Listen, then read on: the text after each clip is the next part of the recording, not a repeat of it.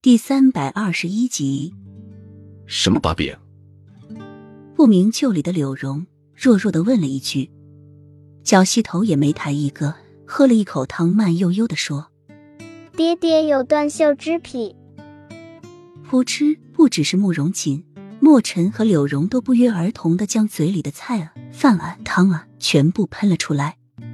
慕容锦顾不得擦掉嘴边的菜渍，是谁教你说这些的？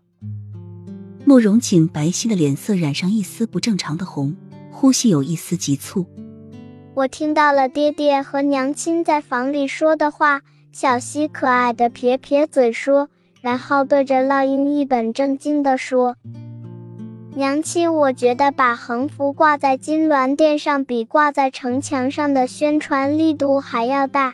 这样知道爹爹有断袖之癖的人就更多。”爹爹也就不用那么寂寞了。墨尘和柳荣立马移了下凳子，和慕容锦隔开一段距离，用怪异的眼神看着慕容锦。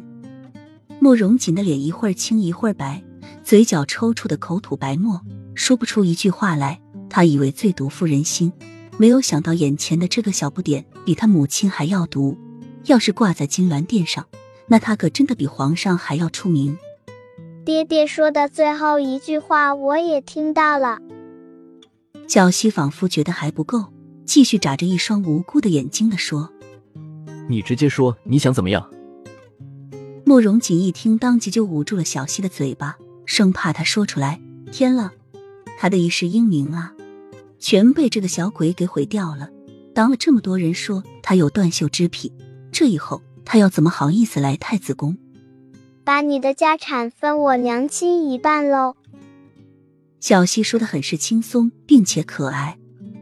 原来他是早就算计好了，计划好了一切，就等着他自投罗网了。他说今天的小溪看到自己的娘亲被欺负，却毫无反应。原来好戏还在后面。慕容锦张着嘴巴，一时间都闭不上来了，整张脸都黑了下去，惊愕而又震惊的看着一脸单纯无辜无害的小溪。真的是他太小看这个小不点了，简直太腹黑了。有谁相信一个被誉为数字天才之称赞的他，竟会被一个六岁的小孩威胁？那我要说了哦。小细贼兮兮的看着慕容锦的脸色说。